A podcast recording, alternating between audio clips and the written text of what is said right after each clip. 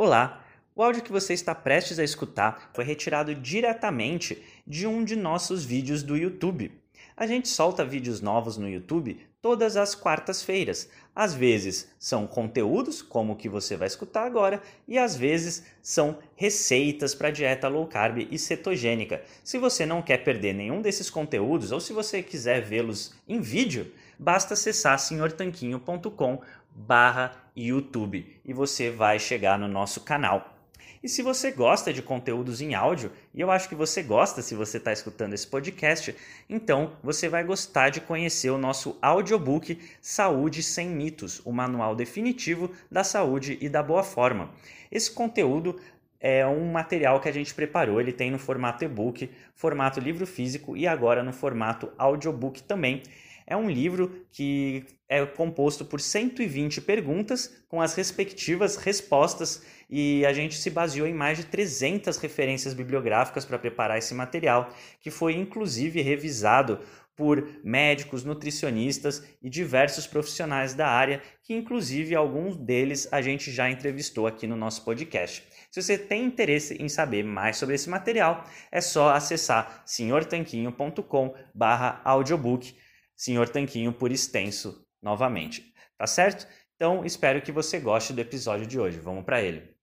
Você está interessado em começar a dieta cetogênica ou então até já deu o start nesse estilo de vida. Porém, pode ser que você tenha algumas dúvidas do tipo quantos gramas de carboidrato exatamente você pode comer no dia para continuar na cetogênica. Eles podem vir de qualquer fonte, você pode comer carboidratos de fontes às vezes não tão boas, se forem pouquinhos. E quantos carbos comer na refeição? É melhor comer três refeições de 10 gramas de carbo cada uma ou tudo de uma vez? Tanto faz. Essas são algumas dúvidas que você pode ter e a gente vai responder todas elas aqui nesse vídeo. Então, fica comigo até o final e é claro, se essa é a sua primeira vez aqui no canal do Sr. Tanquinho, seja muito bem-vindo e bem-vinda. Meu nome é Guilherme, sou um dos fundadores aqui do Sr. Tanquinho e toda semana a gente traz vídeos novos com receitas, estratégias, táticas, dicas e conhecimento para você fazer uma ótima dieta cetogênica, low carb, jejum intermitente e, é claro, tudo isso baseado em comida de verdade, muito nutritiva e muito saudável. Você vai emagrecer enquanto ganha saúde. Então, se isso é do seu interesse, se inscreve aqui no canal e ativa o sininho para ser avisado dos novos vídeos. Então vamos começar deixando uma coisa muito clara, que a dieta cetogênica é uma estratégia incrível, mas ela não é uma religião. E o que eu quero dizer com isso, de que ela não é uma religião, é o seguinte: a não ser que você esteja fazendo uma dieta cetogênica terapêutica orientada por um médico para tratar condições de saúde especiais, que aí você vai ter que seguir certinho o cronograma que o seu médico te passou, essa aqui é uma dieta que vai te ajudar a emagrecer e se sentir bem e melhorar a sua saúde. Porém, não é algo que vai te punir, ninguém vai vir te prender, a polícia cetogênica não vai vir atrás de você e te queimar na fogueira se você comer um pouquinho de carboidratos a mais.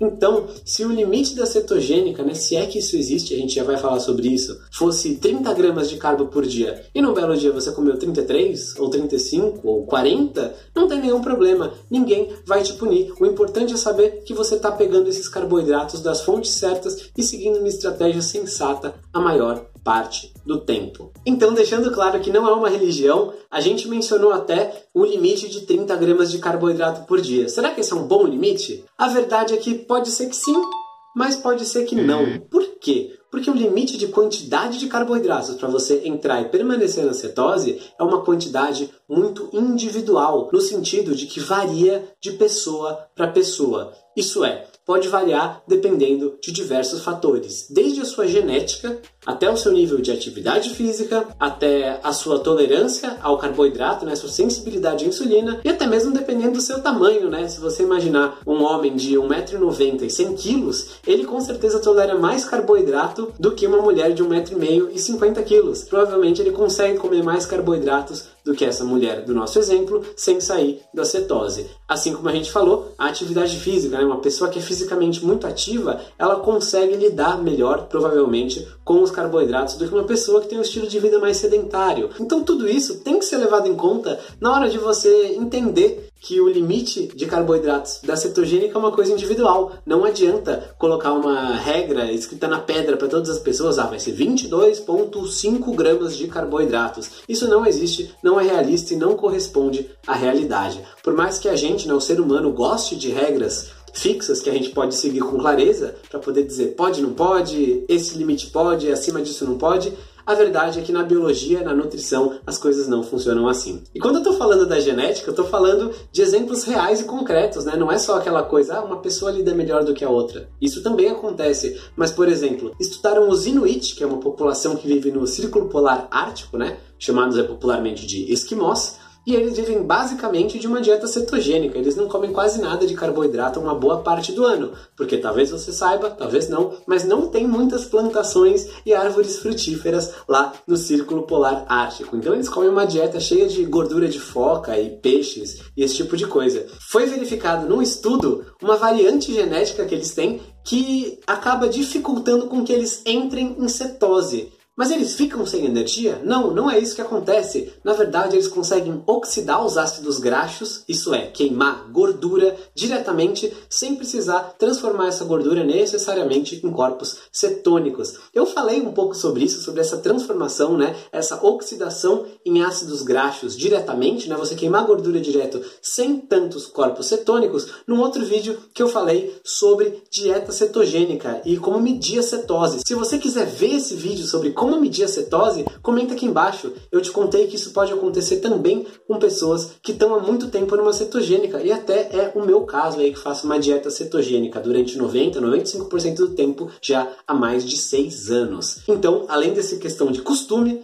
existe também essa questão genética. Um outro ponto que a gente mencionou foi a questão dos exercícios. Por quê? Porque os exercícios, ainda mais se forem intensos, podem depletar o seu glicogênio muscular, que é tipo uma reserva de carboidratos que existe aí entre as suas fibras musculares, e fazer com que quando você comer carboidratos, ele seja direcionado primariamente para repor esse glicogênio. Então, ele não vai ser usado da maneira tradicional que uma pessoa que é sedentária, que não faz nenhum exercício, acaba usando, e a sua tolerância ao carboidrato tende a ser maior. Então, quem se exercita de maneira muito vigorosa, muito intensa e com bastante frequência e volume, consegue comer mais carboidratos e ainda assim ficar em cetose. Isso é verificado, por exemplo, em ciclistas, aquelas pessoas que praticam o ciclismo de forma intensa e por períodos continuados de tempo. Essas pessoas conseguem comer vários e vários gramas de carboidrato e continuar em cetose. Na verdade, o médico canadense Dr. Peter Atia menciona isso na própria experiência pessoal dele no blog dele, porque ele tem essa paixão por ciclismo também. Ele gosta de andar por horas e horas de bicicleta numa potência elevada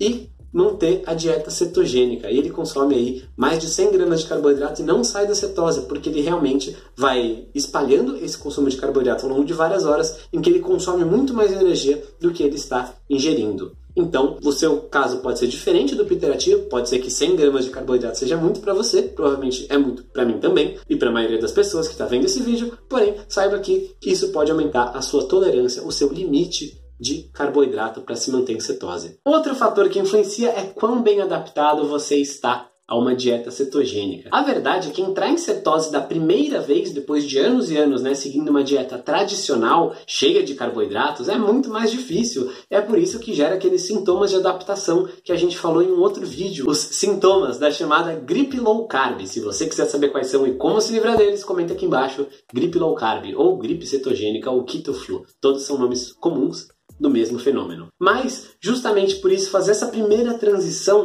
exige algumas adaptações nas suas enzimas, nas suas mitocôndrias, que vão te dar mais trabalho para entrar em cetose, para usar a gordura como combustível. Agora, se você já vem de uma dieta cetogênica e sai da bola, né, dá uma escorregada, faz um dia livre, come alguma coisa rica em carboidratos, uma refeição que seja rica em carboidratos, é mais fácil voltar à cetose depois, porque o seu corpo já tem os mecanismos de adaptação para queimar gordura acontecendo. Então, você consegue sair e voltar da cetose com mais facilidade do que quem não está completamente adaptado até por esse motivo que a gente fala aqui, se você tiver mais adepto a queimar gordura, é mais fácil entrar em cetose, que a gente recomenda, se você for fazer jejum intermitente, especialmente um jejum intermitente mais intenso, um pouquinho mais prolongado, que você o associe com uma dieta low carb ou cetogênica. Se você quiser saber como que você faz jejum junto com a cetogênica para tirar o melhor das duas práticas, comenta aqui jejum cetogênica, que a gente tem um vídeo sobre isso eu vou te mandar respondendo o seu comentário. Mas de maneira geral, o resumo da ópera é que se você está acostumado a queimar gordura, o seu corpo acha mais fácil voltar a queimar gordura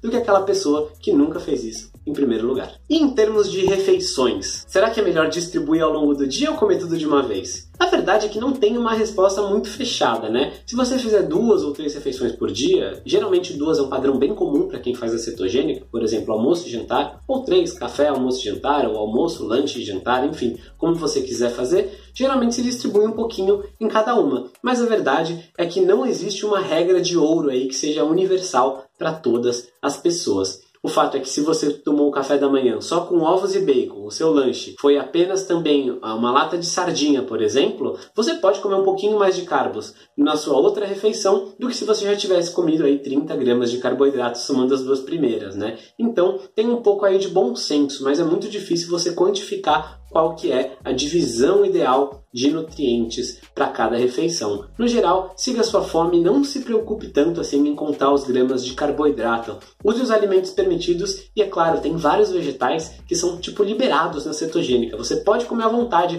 porque você vai ficar muito cheio, muito satisfeito e saciado antes mesmo de atingir uma quantidade significativa de carboidratos. Se você quer saber quais são, comenta aqui embaixo. Vegetais liberados na cetogênica, que eu te mando esse vídeo também. Mais de 100 mil pessoas já viram e estão colocando em prática essas dicas. Então, se você está prestando atenção até agora, você entendeu que não existem regras escritas na pedra e nem um número mágico de carboidratos que vai ser útil para todas as pessoas. Sendo assim, por que contar, né? Por que, que a gente se apega um pouquinho nesse número? É que, na verdade, contar e estabelecer um limite superior ajuda muito quem está iniciando nessa dieta, porque as pessoas às vezes não têm muita noção do que, é cetogênico, do que não é. Às vezes é interessante ter um número pelo menos como referência, do tipo, fica abaixo de 30 gramas de carboidratos líquidos por dia ou 20 gramas de carboidratos líquidos por dia, porque assim ela tem mais chance de ter sucesso com essa estratégia alimentar ela vai acabar anotando as coisas no aplicativo, por exemplo, como MyFitnessPal, que a gente ensinou a usar em outro vídeo também, e ela vai conseguir com isso saber quais alimentos entram, quais não entram. É um processo iterativo e interativo. Então ela vai interagindo com o aplicativo e vai fazendo várias iterações, vai testando isso várias e várias vezes ao longo de alguns dias e vai entendendo quais alimentos entram com mais facilidade, quais que não entram, e então ela vai conseguindo aos poucos moldar para conseguir seguir sem ter que ficar pensando nisso. A verdade é que, na minha opinião, é muito chato você seguir qualquer estratégia alimentar que você tem que pesar tudo que você vai colocar na boca, tudo que você come. Dá resultado? Dá sim. Mas eu não acho que esse é o jeito mais legal de a gente viver a nossa vida, né? Então, é por isso que, por exemplo, no programa Guia Dieta Cetogênica, que é um passo a passo que te ensina a entrar em cetose, permanecer em cetose e transformar num estilo de vida, a gente te ensina a ter essa independência, para você não ter que ficar pesando e anotando coisa no aplicativo numa tabela de Excel, qualquer coisa assim, o resto da sua vida. Porque a ideia é transformar num estilo de vida, uma coisa que você faz quase que de maneira automática, que melhora a sua saúde, te ajuda a emagrecer, sem você ter que ficar pensando muito nisso. Você tem que pensar um pouquinho no começo, nos primeiros 30, 40 dias, e depois fica uma habilidade que você leva para a vida. É por isso que eu consigo seguir esse estilo de vida já há vários anos e um monte de leitores e clientes e alunos nossos também, porque não é uma coisa sofrida que ocupa a nossa mente. A gente tem muito mais o que fazer na vida, né, do que ficar contando gramas de carboidrato em todas as coisas. Então, se você quiser fazer parte desse programa e se juntar a centenas de alunos que já têm muito sucesso nesse estilo de vida,